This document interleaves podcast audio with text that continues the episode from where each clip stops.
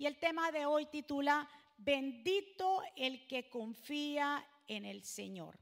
Bendito el que confía en el Señor, basándonos en Jeremías 17 del 7 al 8. Lo vamos a leer. La santa palabra de Dios se lee así.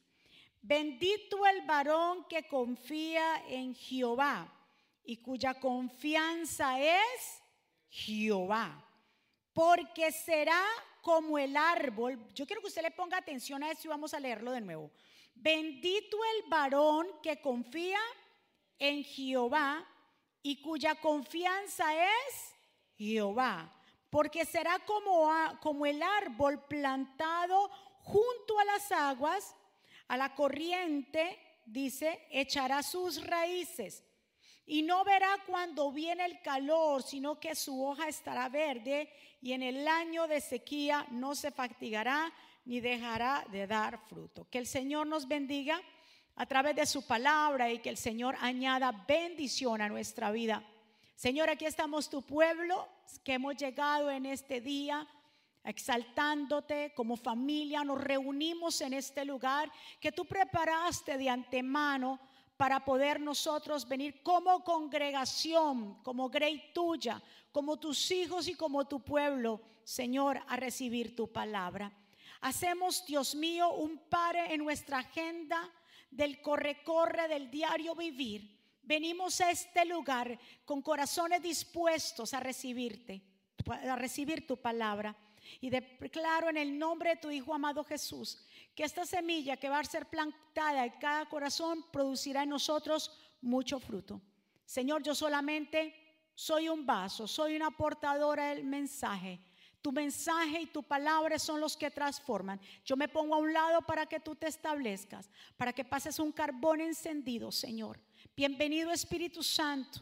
Señor, estamos en tus manos. Yo sé que tú empezaste la obra en cada uno de nosotros y también, Señor, la vas a terminar en el nombre poderoso de Jesús. Amén. Muy bien, hoy vamos a hablar acerca de la confianza. Y la definición de confianza es, la palabra confiar viene del, hebreo bataj, que significa poner confianza en, estar seguros, sin temor, una confianza firme. Entonces, ¿qué significa entonces confiar? La persona que confía significa es una persona que anda sin duda, porque el que confía está sin duda, porque obviamente confía. Y eso es lo que Dios quiere de nosotros, que nosotros aprendamos a confiar en Él de todo corazón. Y para confiar en Dios de todo corazón, primero necesita que nuestro corazón esté alineado al Señor. Y aunque el corazón de pronto esté destrozado por algo que sucedió, aunque esté angustiado, aunque el corazón esté desesperado, aunque el corazón realmente esté pasando esos momentos difíciles, las cosas, aunque no tengan sentido, pero realmente cuando hay confianza entendemos que Dios está obrando. Aunque esté todo lo que esté pasando alrededor de nosotros sea un caos, sabemos, la confianza que tenemos en Dios nos deja entender que todo va a estar bien. La confianza que tenemos tanto en el Señor como dice aquí Jeremías capítulo 17, del 7 al 8, dice que bendito y bienaventurado aquel hombre en el que qué? Confía en Dios. ¿Cuántas personas confían? Entonces, el que confía no tiene temor de nada, porque sabe y sobre todo confiamos en Dios Todopoderoso, el diseñador, el creador, el soberano, el dueño de todas las cosas, que tiene el control de todo. ¿Usted cree que con lo que está pasando en estos momentos, Él no sabe lo que está pasando y que Él tiene el control de cada cosa? Así que tenga paz en su corazón y realmente vamos a confiar en Dios. Incluso Jeremías acá, impresionante, porque Jeremías aquí habla y dice que bienaventurado el hombre que confía en el Señor, porque realmente será un hombre que aunque pase momentos difíciles, su hoja no se caerá. Y hace referencia, porque esta parte de que Jeremías habla, hace referencia al Salmo 1. Cuando usted vaya a su casa, revise Salmo capítulo 1 y verá que parte de lo que dice Jeremías acá está en el Salmo 1. Pero entonces Jeremías hace, nos da a entender que la persona que confía en Dios es bendecida. ¿Cuántos bendecidos aquí hay? O sea, que si yo confío en mi Padre, yo voy a ser qué? Bendecido. Yo voy a ser bendecido, una persona dichosa, feliz. Y estamos hablando que aunque pasemos momentos difíciles, yo voy a tener esa dicha y ese gozo por dentro. Yo voy a tener esa paz y esa seguridad. ¿Por qué? Porque yo confío en que mi Dios está obrando. Nos habla seis beneficios de las personas que confían en Dios. Dijimos que aquí todos confiamos en Dios y las personas que nos están viendo allá confiamos en Dios. Pero esta confianza, confiar en Dios significa que yo no debo de tener temor de nada, ni de lo que está pasando, ni de lo por venir voy a tener temor. Entonces aquí Jeremías nos habla de seis beneficios y yo quiero por favor que le ponga atención a estos seis beneficios de las personas que aprendan a confiar en Dios y que confían en Dios. El primero nos dice que seremos como un árbol plantado junto al agua. O sea, esto nos está hablando de firmeza. Las personas que confían en Dios son qué? personas firmes. Lo segundo, dice, sus raíces se extienden hacia la corriente. Nos está diciendo que vamos a comenzar a crecer. Que en realidad la persona que confía en Dios no se va a quedar estancada. La persona que confía en Dios sabe que aunque te está diciendo que hay una recesión, sabe que si tú montas un negocio porque tú confías en Dios y entonces sabe el momento, Dios te va a respaldar. Entonces vamos a seguir creciendo. Aunque la gasolina se ponga a lo que se ponga, ¿usted cree que en su casa le va a faltar algo? Mi amado, entonces, ¿qué confianza tenemos en el Señor? Sí, hay que ser sabio. Sí, de pronto, como decía el pastor, hacer una hortaliza, eh, no sé, ser recursivo. Pero en nuestras casas no va a faltar nada. Aunque la guerra surca y siga surgiendo, porque esto no va a parar. La Biblia nos habla en Mateo capítulo 24 y nos dice que será guerra contra guerra, nación contra nación, terremotos, pestilencias, hambre. El pueblo de Dios tiene que estar preparado para eso. El pueblo de Dios tiene que confiar en Dios, que el Señor va a alimentarnos. Que el Señor va a siempre estar al lado de nosotros y no nos va a faltar nada. Entonces, ¿a qué nos referimos confianza? Confianza cuando yo tengo y puedo. Eso no es confianza. Confianza es que aunque pasemos el momento difícil, nosotros vamos a mantenernos confiados que el Señor proveerá, que el Señor hará. El tercer beneficio de confiar en Dios dice, no teme porque llega el calor. O sea, no va a temer porque aunque venga sequía, la persona que confía en Dios va a estar tranquila. Diga conmigo, yo voy a estar tranquilo. Sus hojas, no sus hojas estarán siempre verdes, o sea, estaremos llenos de vida y vigor. Aunque pase lo que pase, siempre nos mantendremos llenos de vigor. ¿Por qué? Porque hemos aprendido a confiar en Dios. Dice, en tiempos de sequía no se angustia, tenemos esperanza, nunca dejará de dar fruto, siempre vamos a estar prosperando. ¿Ve? Entonces, ¿nos beneficia confiar en Dios? Claro. Ahora, ¿qué nos ganamos?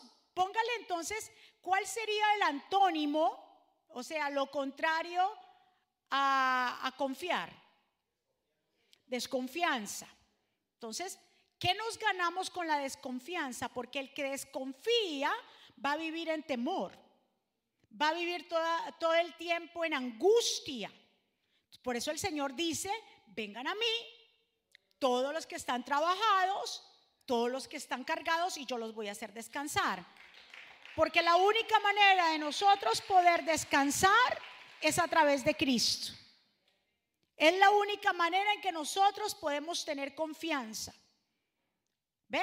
Entonces, el pueblo del Señor tenemos que entender que en estos momentos tan difíciles que estamos viviendo, porque todo lo que pase en diferentes lugares y países nos afecta en realidad a todo el mundo. Pero realmente mi confianza tiene que estar puesta en quién? En el Dios Todopoderoso. ¿Por qué debemos de confiar en Dios? Porque todo lo que Él ha dicho se ha cumplido, ¿verdad que sí? Entonces yo debo confiar en Dios porque todo lo que Él ha dicho ha sido un amén, ¿verdad? Él no es hombre ni hijo de hombre para que mienta o de una palabra y luego se arrepienta. ¿Y por qué también debo de confiar en Dios? Porque Él creó todas las cosas, porque Él es el dueño de todas las cosas. También porque Él nos conoce, dice la Biblia que Él nos conoce a ti y a mí. Antes de que salga una palabra, ya Él sabe lo que nosotros vamos a decir. No se cae una hoja si Él no lo permite. Él tiene contados cuántos cabellos tenemos en nuestra cabeza. O sea que Él te conoce a ti y a mí más de lo que nosotros nos conocemos a nosotros mismos. Él fundó todas las cosas. Las cosas fueron hechas, eh, fueron hechas por Él y para Él. Él nos conoce antes de la fundación del mundo, antes de que fuéramos formados en el vientre de nuestra madre, Él nos conoció. Eh, por eso debo confiar en Él. Diga conmigo, yo, yo, voy a confiar en el Señor. Esa es la principal razón es por la que debemos confiar en Él, porque Él nos conoce.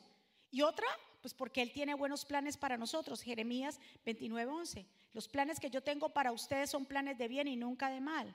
¿Para qué? Para darles un futuro y una esperanza. Entonces tenemos esperanza en Dios, tenemos esperanza completamente en Él. Ahora, estamos hablando de confiar en Dios.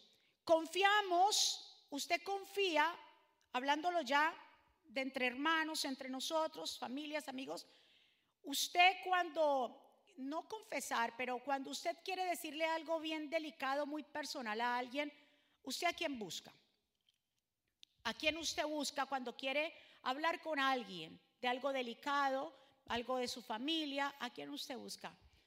Se va a un restaurante y dice, hey, vení, vení, que quiero contarte algo. ¿A quién usted busca? A una persona de, de confianza.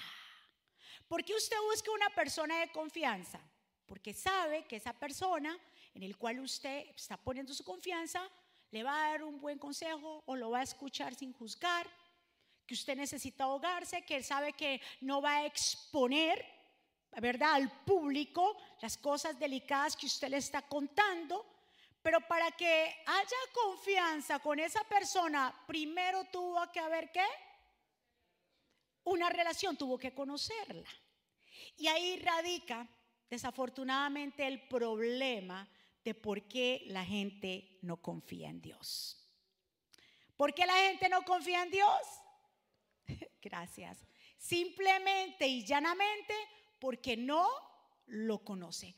Porque si lo conocieran realmente, entenderían que Él tiene el control de todas las cosas, que Él es nuestro Señor y que Él sabe lo que es bueno para nosotros y que los planes que Él traza para nuestra vida, los propósitos, son mejores.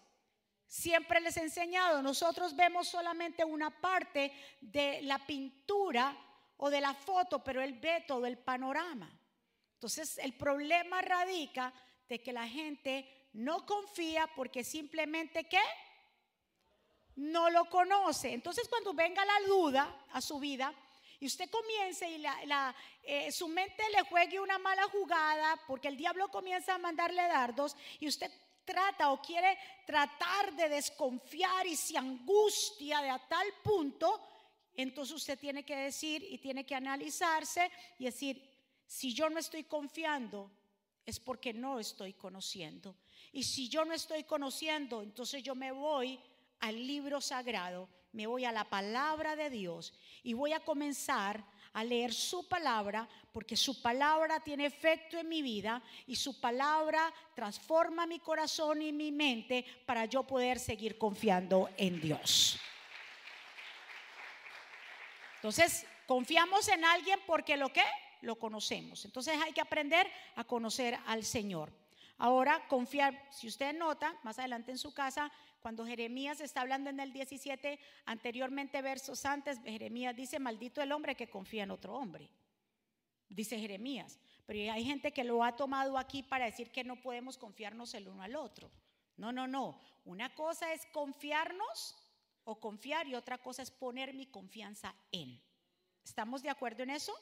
Usted y yo podemos confiar. Yo confío en usted, usted confía en mí, no hay problema. Pero una cosa es eso y otra cosa que yo ponga la confianza, usted ponga la confianza en alguien porque ese alguien va a resolverle un problema. O poner la confianza en el gobierno porque el gobierno le va a resolver el problema. O poner la confianza en los médicos porque usted cree que los médicos tienen la solución. Nosotros confiamos en las personas, confiamos en los demás, pero no ponemos nuestra confianza en ellos. ¿Cuántos están? Entonces, hay personas que han malinterpretado este verso para decir, yo no confío en ningún hombre. Por eso yo no me congrego. ¿Usted ha escuchado gente eso? Por eso yo no, yo no diezmo, porque yo no confío en nadie. Son, cuando usted ve esa clase de pensamientos y personas que dicen eso, es que realmente no han conocido a Dios y están justificando para seguir haciendo lo que ellos quieran. Sí, porque cuando usted ve que gente dice, yo no voy a la iglesia porque hay un montón de hipócritas. La iglesia que no es un hospital, Aquí hay hipócritas, aquí todos somos pecadores, aquí necesitamos todos ser restaurados. Si usted viene, aquí nadie es perfecto. ¿Cuántos dicen amén? El único perfecto es el Rey de Reyes, Señor de Señores. Es el perfecto. A Él sí debemos buscar y adorar. Ponemos nuestra confianza en el Rey de Reyes, Señor de Señores. Todo eso uno lo escucha y pues uno ya tantos años que lleva en el Evangelio y uno dice verdaderamente que la gente se justifica cuando no quiere servir al Señor. ¿Ve? Se le busca cinco patas al gato y el problema no es la iglesia, el problema como siempre no es el mensaje, el problema radica en ellos que quieren seguir en lo mismo, no quieren soltar el pecado, no quieren soltar eh, sus vivencias, el pasado, siguen trayendo el pasado al presente y realmente no son transformados. Entonces sí nos podemos confiar. Podemos confiar. Si alguien entonces realmente no supo o te hizo una mala jugada, esa persona simplemente pasó a la historia. Pero tú tienes que seguir confiando. Si una, usted contrató un abogado y el, abogado le salió chueco, o sea, no, no le resolvió las cuestiones y se llevó la plata, o a otra persona no sé por qué dije abogado, perdónenme los abogados, no tengo nada en contra de los abogados. Porque su profesión, no todos los abogados son malos, ni todos los médicos, no estoy, no estoy, no estoy generalizando, simplemente es un ejemplo. Porque algo te, te, te, decepcionó, ¿tú no vas a seguir confiando? No, eh, a problema de ellos, si realmente pasaron esa línea y no supieron apreciar quién eres tú cuando le diste la confianza. Pero hay que seguir confiando. ¿Cuántos están? Hay que seguir, imagínese usted, yo no confío en el IRS. Yo no voy a llenar mis impuestos. Ponte en esa. Ponte en esa y no llene taxi. Verás que no tiene el IRS buscándolo usted por ahí. Es que yo no confío. Los que pagan child support o manutención de niños, yo no confío en esa mujer. De dejar de pagar child support. Ponete en esa y verás que te buscan. ¿Verdad? Entonces, ¿en, realmente tenemos que poner nuestra confianza en Dios. Ah, ponemos la confianza más en las cosas terrenales porque le tenemos pavor que nos van a coger presos. Pero debemos de tener aún mayor temor aquel que decide dónde va nuestra alma. ¿Cuántos están de acuerdo conmigo? Entonces debemos confiarnos, dice bien claro Proverbios 3, 5, confía en el Señor con todo tu corazón no dependa de tu propio. Ahora, vamos a la otra parte. Nos podemos confiar en uno en otro. Ahora, no nos podemos poner la confianza en, eh, poner nuestra confianza, pero tampoco podemos confiarnos a nosotros mismos. Porque el que se cree que se lo sabe toda y que es el, el ratatán, el matatán, el duro, el fuerte, la, la última Coca-Cola en el desierto, y todo, si usted, si la gente comienza a creerse todo eso, está más perdido que ese mismo. Vea que usted ya, usted me gusta. Como ustedes aprenden esas frases de su pastora. Porque realmente cuando nosotros pensamos que lo sabemos todo, hay un gran problema porque quiere decir que no lo sabemos. ¿Sí? Cuando pensamos nosotros y ponemos nuestra propia confianza en lo que nosotros sabemos, fallamos más. Metemos más la pata. Ahí es donde vienen los problemas, porque queremos ayudar a Dios, porque yo tengo que salir al frente, porque yo sé la solución. Esas son personas controladoras. Las personas controladoras sufren, sufren porque piensan que tienen el control de todo y que todo el mundo tiene que marchar al ritmo de ellos. Las personas controladoras tienen que dejar eso porque el único que tiene el control es Dios. Sufren si no le dejan la cuchara así, porque así se tiene que dejar la cuchara. Ahí, ahí están las mamás que me miran y vaya a hablar de eso, pastora. Sufren, en serio. Y las mujeres tienden a ser controladoras. ¿Ve? Usted, ¿por qué se demoró 15 minutos? ¿Dónde estaba? Si usted del, del trabajo a la casa son exactamente 11 minutos, ¿por qué llegó de, Dios mío, qué es ese control? Quiere decir que los controladores no confían, ni confían en su pareja, no confían en su cónyuge, no confían en nadie, porque todo lo tiene que controlar. Y yo le he dicho que las personas controladoras sufren mucho, porque tienen que tener qué? El control. Tienen cámaras por todo lado para controlar a todo el mundo. En el teléfono, en todo el tiempo. Tiene que, tiene que poner, eh, eh, tiene que ponerme allí dónde está su localización para yo saber. Eso se lo podemos hacer a los hijos. ¿Ve? Pero tienen que tener el control y les pica para saber dónde están en el día. A ver si están en el trabajo. A ver, a ver, a ver. Entonces, cuando uno realmente tiene confianza, uno aprende a soltar. Y las personas que aprenden a soltar viven tranquilas. ¿Cuántos están de acuerdo conmigo? Viven tranquila. Usted se duerme tranquilo, llegó, no llegó, Señor, tú tienes el control del muchacho. Llegó, no llegó, Señor, tú sabes. Eso es aprender a qué? A confiar. Y yo le pido, por favor, y el mensaje, el resumen de todo el mensaje, es aprender a confiar. Y el que no confía en Dios es porque qué? Y entonces si no lo conoce, ¿qué tiene que aprender? A conocerlo. ¿Y cómo lo conoce? A través de la palabra, a través de estudiar la palabra, a través de los estudios bíblicos. Entonces por eso cuando viene el caos, como se está viendo en este tiempo, la gente tiene miedo. Entonces claro, ya se nos dice, no viajen, ya que porque puede haber no sé qué, no tenga temor. Si Dios tiene tanto el control de nuestra vida, si es para nosotros morir un avión, sea ahora, mañana, tarde, cuando sea, nos vamos a ir. Pero no porque hay que, sí hay que ser precavidos, uno tiene que aprender a ser sabio, a escuchar los consejos, pero nunca vivir bajo temor. ¿Cuántos están de acuerdo conmigo? No viva bajo temor. Ya quiero rápidamente hablarles un poquito de un personaje que es un ejemplo que tengo acá de un hombre que decidió creerle a Dios. Vamos a Segunda de Reyes capítulo 18 verso 5. Está el rey Ezequías. Mire lo que dice este encabezamiento de, Segunda de Reyes 18. Dice, Ezequías puso su confianza, ¿qué dice ahí? Oh, wow, puso su confianza en el Señor, Dios de Israel. No hubo otro como él entre todos los reyes de Judá, ni antes ni después. Entonces, ¿por qué? Porque puso su confianza en el Señor. ¿Quién era Ezequías? Era el rey de Judá. Eh, a sus 25 años de edad, muy jovencito, comenzó a ser rey de la nación en el tiempo de, Judá.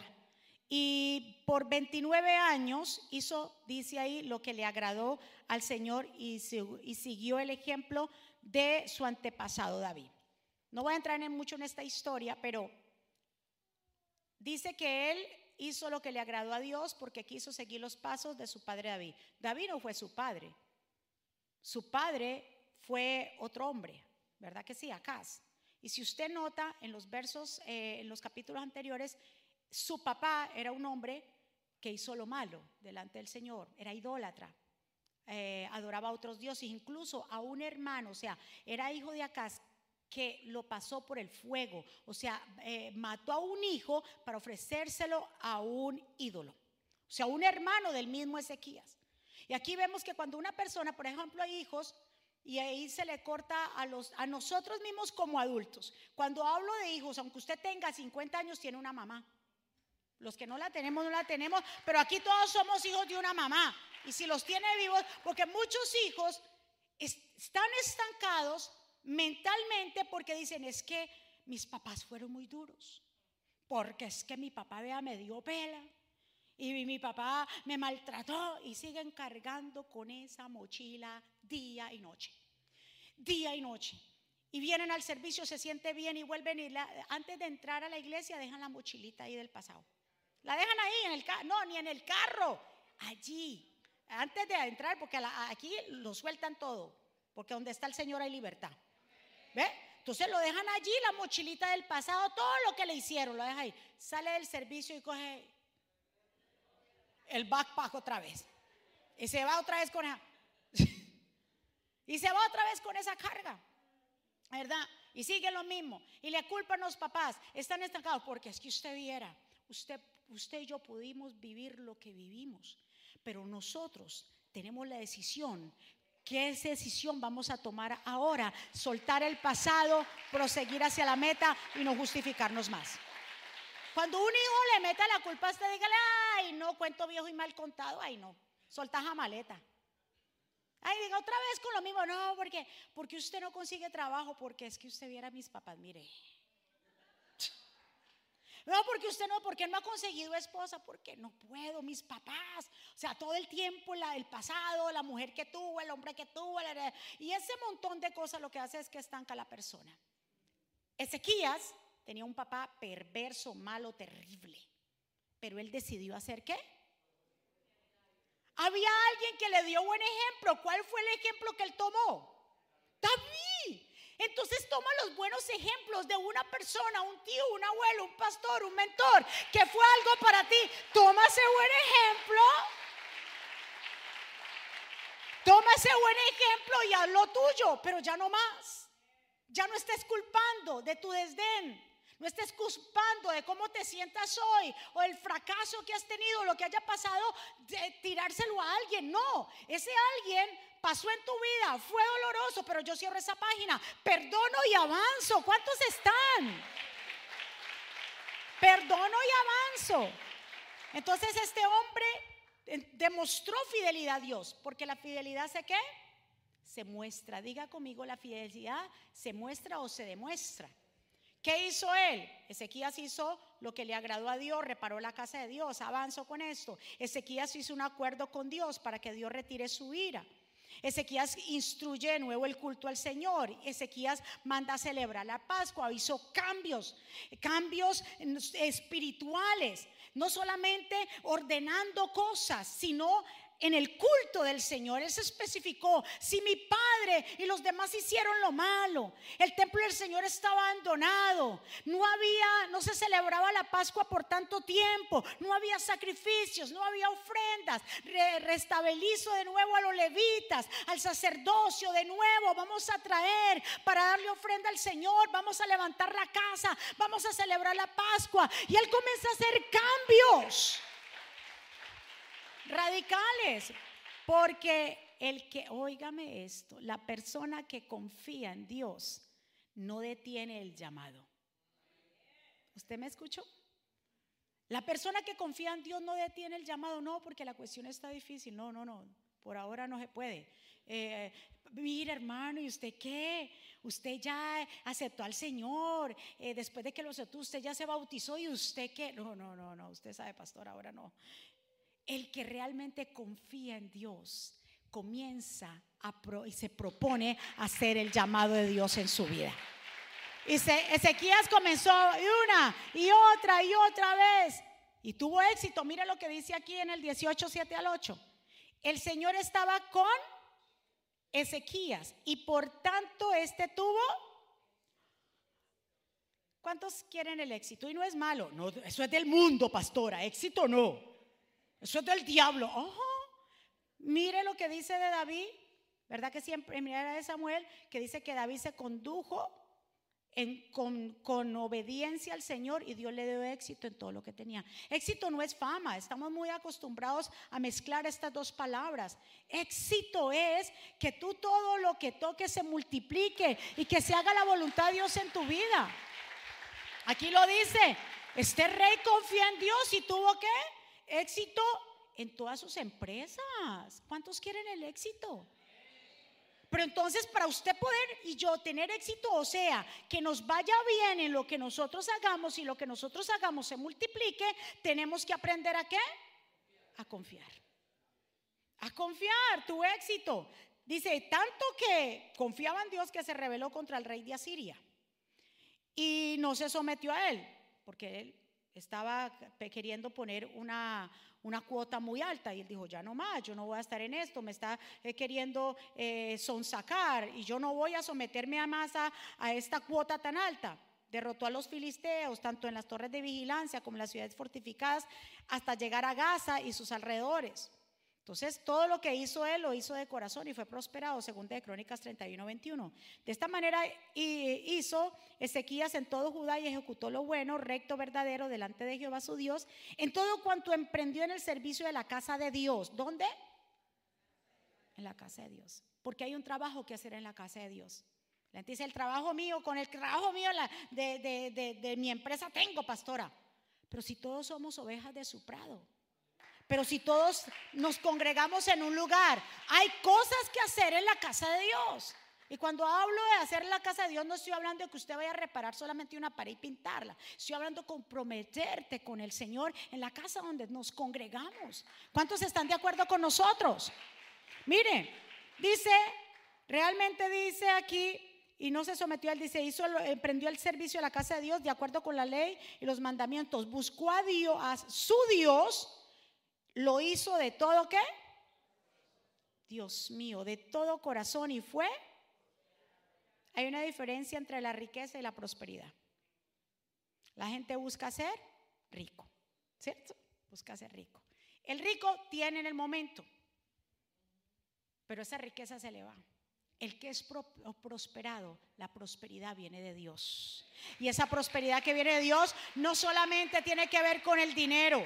Porque el rico busca dinero, el próspero busca paz, salud. Y lo demás viene por añadidura. ¿Usted escuchó? El rico busca meter plata en el banco. ¡Fua! Meta, meta, meta, meta. Se muere, se lo acaban los hijos. Y si no tuvo hijos, a quien sea se lo dan por ahí. ¿Verdad que sí? Al gobierno. Pero que el que es próspero. La prosperidad solamente, escuche bien, la prosperidad solamente la da Dios. Y la prosperidad viene un paquete entero. Viene con salud, viene con paz, viene con tranquilidad, viene con todo y también viene con lo demás, con la multiplicación. ¿Verdad que sí? El rico se queda con su plata. porque Rico con plata y pobre en espíritu. ¿Estamos de acuerdo? Viven atormentados si le van a quitar un peso, si le robaron un dólar de allí, si vive atormentado porque es rico y quiere acumular, pero el próspero nunca está mirando la cuenta bancaria a ver cómo van y qué le pasó. ¿Y quién me sacó de aquí? ¿Quién me robó? El próspero vive tranquilo. El próspero sabe que hoy desayunó bien y que no tiene por qué preocuparse porque el Señor va a suplir para tener su buena cena. Entonces, ¿qué buscamos nosotros? ¿Ser ricos o ser prósperos? Muy bien, ser próspero, porque la prosperidad solamente la da Dios. Entonces, ya casi de aquí para terminar, vemos entonces que Ezequiel le fue bien. Dice que tanto que fue tan fiel a Dios y Dios lo prosperó. Pero ¿cuántos saben que nosotros vamos a ser probados? Nuestra eh, realmente confianza en Dios va a ser probada y a él le llegó un conflicto. Dice aquí bien claro, en 2 de Crónicas 32 del 1 al 4, después de semejante muestra de fidelidad, escuchen esto, y quiero por favor que ponga atención a estas líneas, después de qué? de semejante, o sea, engrandeció la confianza de Ezequías. Después de semejante fidelidad por parte de Ezequías, Senaquerib, rey de Asiria, marchó contra Judá y la sitió. Ay, Dios, qué conflicto. ¿Ve? El hecho de que nosotros confiemos en Dios no quiere decir que no va a venir momentos difíciles. Es que nuestra confianza va a ser qué? Probada. Él estaba próspero, todo lo que hacía, confiaba en Dios, restaura muchas cosas. Pero este, este rey, Senaquerib, rey de Asiria, dijo, ah, con que tú no me quisiste entonces dar la cuota que yo te mandé, listo, entonces yo te voy a sitiar. Entonces aquí hay una estrategia de guerra que Ezequías dijo, no, entonces vamos a hacer, ellos van a sitiar porque ellos rodeaban, cuando iban a sitiar o van a haber una guerra, ellos rodean, ¿verdad que sí? En este caso a Jerusalén los muros, para que nadie entra, nadie salga y así se mueran de hambre, entonces, entonces ahí sí saquear. Entonces Ezequiel dijo, no, no, no, vamos a hacer, como afuera tenemos estanques de agua, hoyos con agua, vamos a taparlos para que ellos no, sepan ni se alimenten de ahí, este, no estén mucho tiempo ahí. Y hizo esa estrategia. Y aunque sea que los sitiaron allí, en un momento dado, como todos nosotros a veces flaqueamos cuando vienen momentos difíciles. Sí, a veces flaqueamos, ¿ve? Cuando vemos un hijo eh, rebelde o en drogas o un matrimonio, muchas personas flaquean y piensan que el hijo no va a salir de ahí, que su matrimonio se va a restaurar, o de pronto una salud, una operación y yo no voy a quedar igual, y viene como, como de pronto esa angustia. Y aquí realmente vemos acá que Ezequías en un momento dado se dejó intimidar. Le dijo, no, bueno, ya ahora que yo veo como que la cosa sí es en serio, y había hecho destrozos en Jerusalén ahí arriba, porque era, estamos hablando del rey de Judá en la parte sur. Entonces le dice Ezequías, en un momento flaquea, le dice, no te preocupes, yo te voy a pagar. Eh, y comenzó a quitar el oro de las puertas del templo. ¿sí? Y comenzó entonces él a saquear cosas sagradas, porque en un momento tuvo miedo. ¿sí? Entonces a veces decimos, bueno, pasó, eh, yo tengo mi confianza en Dios. Pero si llega en un momento difícil en tu vida, vamos a aprender de esta historia de Ezequías y no flaquear en esos momentos. Porque a veces comprometemos qué fue lo que él primero quiso sacar de los tesoros para pagarle las cosas del templo.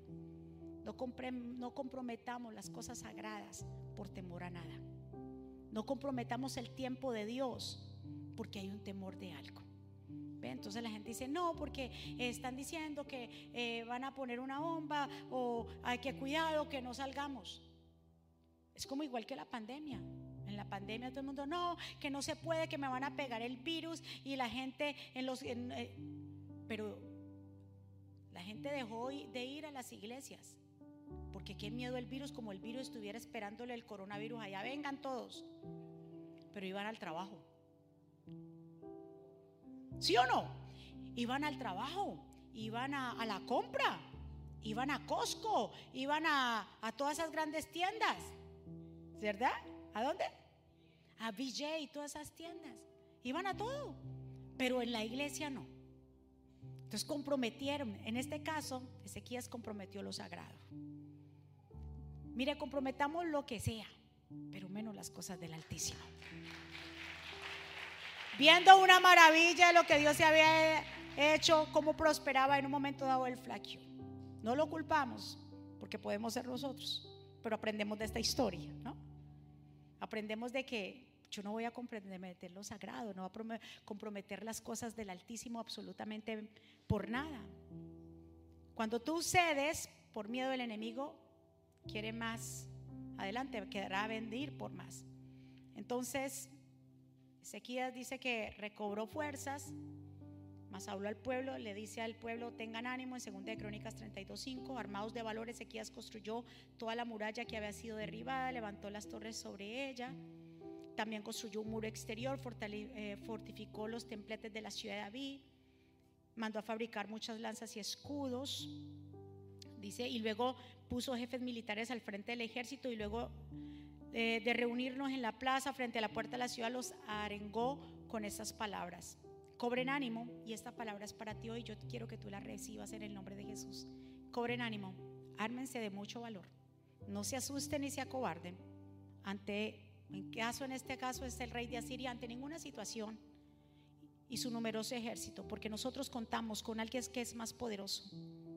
Él se apoya en la fuerza humana, o sea, este rey de Siria se apoya en la fuerza humana, mientras nosotros contamos con el Señor nuestro Dios, que nos brinda su ayuda y pelea nuestras batallas.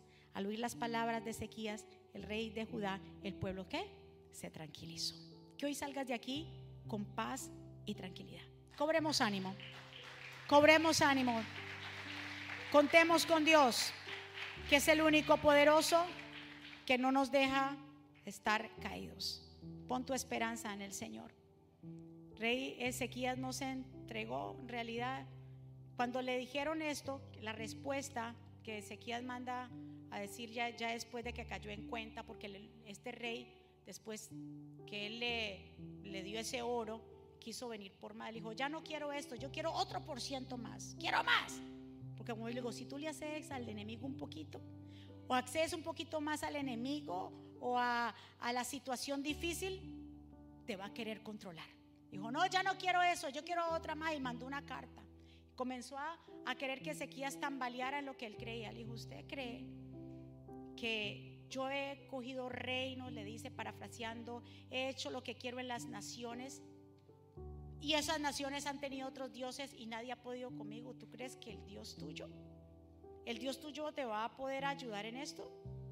¿En dónde está tu confianza? Porque tú te has revelado en contra de mí. Y ahí entonces Ezequías viene cuando le escriben esa carta. Esta carta la presenta delante del Señor. Incluso dice la escritura que cuando comenzaron a hablarle, porque vinieron estos mensajeros, a querer hablarle a, los que estaban allí para que le dieran el mensaje a, Ezequías, ellos comienzan a hablar, dice ahí, en el idioma eh, hebreo. Y yo le mira, no le crean a Ezequías, él los va a hacer morir, más fuerte el rey es de Asiria, no le crean. Y comenzaron a hablarles en el mismo dijeron, no nos hables en ese mismo idioma porque no queremos que el pueblo escuche porque se va a amedrentar yo me puse a pensar, espérate, ellos le estaban hablando en el mismo idioma hebreo para que la gente tomara temor, porque si les hablaran otra lengua no sabían lo que estaban hablando. Así es el enemigo, el enemigo sabe qué lenguaje tú hablas. ¿Sabes? Él sabe lo que a ti te preocupa. Él sabe lo que te saca de, de pronto de tu confianza. Él sabe qué punto tocar. Él sabe que para muchos padres, su punto ahí son los hijos y por ahí los agarra. El enemigo sabe y se habló, les hablaban el mismo idioma para que ellos entendieran. Y si ellos entendían, iban a qué? A tomar temor. El enemigo sabe qué es lo que más te preocupa. Tal vez te preocupa a ti lo que vaya a pasar, tu futuro. Tal vez te preocupa si vas a poder llegar a los jóvenes a la universidad, a pagarla y por ahí se mete. Tal vez una enfermedad, si te vas a curar o no te vas a curar, si qué es lo que va a pasar en tu vejez, si alguien te va a ayudar o no te va a ayudar. Sabe, porque quiere hablar tu mismo idioma. Y no podemos, tenemos que cerrar nuestros oídos. Y que nada, y que Él entienda de una vez por todas para que retroceda, que nada de lo que nos pueda pasar Nada que puedan hacer los demás nos va a sacar de nosotros de esta confianza en Dios. Cuando Él sabe que contigo no puede algo, retrocede. ¿Ve? Como siempre se lo he enseñado, hay personas que uno dice, mira, porque hace tiempo que no te vemos en la iglesia, ¿qué ha pasado? Uy, unos problemas. Te viera lo que se levantado. Problema tras problema. Siempre que yo decía es un problema, ya, entonces el enemigo sabe que los problemas, cuando te llegan problemas, tú dejas de qué? De congregarte. Entonces, ¿qué él va a hacer? Y por eso nunca va a salir del problema. Nunca va a salir del problema. Pastora, discúlpeme, pero yo me sigo congregando acá, pero yo no diezmo. Hermana, ¿y por qué usted no diezmo? Eso es problema. me dicen a mí, yo nunca estoy buscando usted diezmo. Eso es cuestión suya. Me dicen a mí y le digo, ¿y usted por qué no diezma? porque es que no me alcanza. Mantengo alcanzado ahí, fuá. Y yo pago ahí ras con ras, ras con ras. Y yo los miro y yo les digo, por eso nunca vas a salir de la pobreza. Nunca vas a salir del ras con ras. Porque el enemigo sabe la bendición que hay cuando nosotros traemos al alfolí. Hay que aprender a revertir todas esas cosas. El rey Ezequías vio esa carta y en vez de ponérsela a otro, se fue para el templo. Dijo, Señor, y le abrió esa carta al Señor. Mire lo que este tipo está diciendo, te está insultando Dios. A ti y a mí, ¿qué vamos a hacer, Señor? Tú no nos puedes dejar así. Mira el insulto, Señor. Este hombre viene y te está insultando a ti, que tú eres menos que los demás, que tú incluso le sacó a relucir este rey, porque es que el enemigo es porque este rey Senaquerí, este es un tipo de, del, enemigo, del, del, diablo, que el Señor lo reprenda. Le mandó a ese hijo, ¿y tú no fuiste que derribaste los altares de los otros dioses? ¿Y tú no fuiste que restableciste la Pascua y todo lo que hiciste? Ahora Dios me ha ordenado que te mate a ti. Lo puso a dudar. Tú sabes de esas cosas que usted dice, pero yo tanto que sirvo en la casa de Dios. Mira, yo que diezmo y ofrendo, yo que he dado mi vida, yo que llevo siete años en el altar. Yo que llevo ocho años parado ahí dando eh, como levita aquí. Yo que doy clase a los niños, me desvivo por los niños, traigo mi clase. Yo que no he faltado un día un culto. Ni me he ido de vacaciones por Sevilla, yo que estoy en la cafetería y huelo a café todo el tiempo. Yo que estoy allí y me pasa esto. ¿Por qué, Señor? Mi amado, nos van a pasar cosas. Esto es parte de la vida. Nos van a suceder cosas, pero también es parte del plan para saber dónde está nuestra confianza, si le servimos de todo corazón. ¿Ve? Entonces, el enemigo viene y le dice así hacen a, Ezequías y todo eso. Y ahí fue donde Ezequías viene y le dice, Señor, mira, ¿qué vamos a hacer con este tipo? Tú, eres el único que puede hacer. Ahí está la clave. Cuando venga un ataque, cuando venga una mala noticia, cuando la situación quiere controlarte, ve donde el Señor. Ve al templo, ve donde el Señor. Ve donde Él. Él es el único que puede ayudarnos. Él es en el cual nosotros confiamos. Es Dios grande y poderoso. Aunque se levante guerra, aunque se levanten en contra de ti, aunque te persigan, aunque haya una enfermedad, aunque se levante un hijo, aunque tus hijos no le sirvan, aunque tu esposo te haya dejado, aunque haya conflicto en la pareja, aunque la finanza no te alcance, con todo eso el Señor nos recoge, con todo eso el Señor tiene el control, con todo eso el Señor grande y poderoso sabrá llegar en el momento preciso, con todo eso el Señor te levanta, aunque siete veces cae el justo, Jehová lo levantará, Jehová no ha dejado a ningún justo caído, ni a su simiente que mendigue pan, pueblo confianza, ten confianza en el Dios Todopoderoso, que el que te llamó a ti, el que empezó en ti la buena obra, Él la va a terminar. No le prestes atención a los comentarios. Ay, yo no sé. No le prestes atención a los comentarios. El enemigo quiere que hables el mismo idioma. Dile no, no, ese punto no. Quieres tocar a mis hijos, yo te reprendo. Pero esto no me va a controlar. No vas a hablar el mismo idioma. Tú y yo no hablamos el mismo idioma. Yo amo el... Ay, Dios. Yo amo el idioma de la fe y eso a ti no te gusta. Yo amo el idioma de lo todopoderoso, de lo espiritual. A ese idioma, yo no sé, pero aquí hay una presencia. Ay, Dios mío, el Señor está rompiendo cadenas. Ya suelta esa mochila, ya suelta ese pasado, ya suelta. No te dejes que nada ni nadie te controle. Oh, dile al enemigo, tú tienes que retroceder. Conmigo no te vas a alimentar. No te voy a dar permiso. No te doy permiso porque dentro de mí hay nuevo dueño. Ese dueño se llama Jesucristo y no te voy a Y no te voy a dar permiso. Escuchen esto. Señor bendito. Cuando eso, porque el profeta Isaías era contemporáneo en este tiempo con cuando Ezequías estaba reinando. Y dice bien claro que Ezequías tomó la carta de los mensajeros y la leyó. Luego subió al templo del Señor, la desplegó delante del Señor y oró así: Señor Todopoderoso Dios de Israel. Isaías 37, 14. Entronizado sobre los querubines Solo tú eres el Dios de todos los reinos de la tierra. Tú has hecho los cielos de la tierra. Presta atención, Señor, y escucha y abre tus ojos. Señor, y mira, escucha las palabras de Senaquería mandado a decir para insultarte, sin insultar al Dios viviente. Es verdad, Señor, que los reyes asirios han asolado todas estas naciones y sus tierras. Han arrojado el fuego a sus dioses y lo han destruido, porque no eran dioses, sino solamente madera y piedra, obra de obras humanas. Ahora pues, Señor Dios nuestro, sálvanos de su mano, para que todos los reinos de la tierra sepan que solamente tú eres el Señor, que tú eres Dios. Viene el profeta Isaías y le da la respuesta a Ezequías.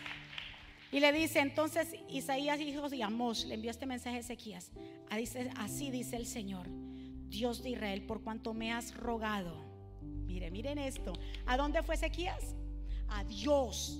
Le puso la carta a Dios, por cuanto me ha rogado respecto a Senaquerí, rey de Asiria, esta es la palabra que yo, el Señor, pronunció contra él.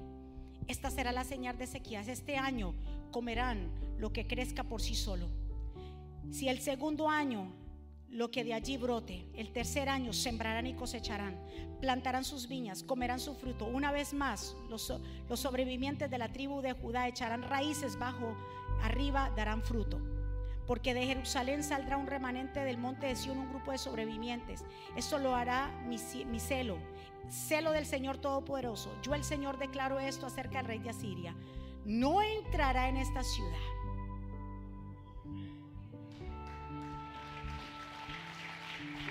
Ay, Señor le dijo, no te preocupes. Tal vez usted ahora no tiene alimento, pero no se preocupe que yo lo voy a alimentar. Pero respecto a este hombre que está afuera sitiándolos a ustedes, este no va a entrar a la ciudad, ni lanzará contra ella una sola flecha.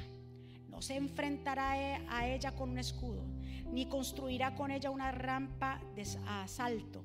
Volverá por el mismo camino que vino en esta ciudad no, y lo replica otra vez, no entrará. Yo el Señor lo afirmo por mi causa y por mi consideración a David mi siervo, defenderé esta ciudad y la salvaré.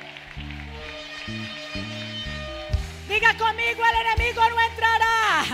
Guarda tu corazón, no entrará tu vida, no entrará tu casa, no le abras la puerta. No le abras la puerta. Aunque Él te quiera hablar con ese idioma para que tú entiendas.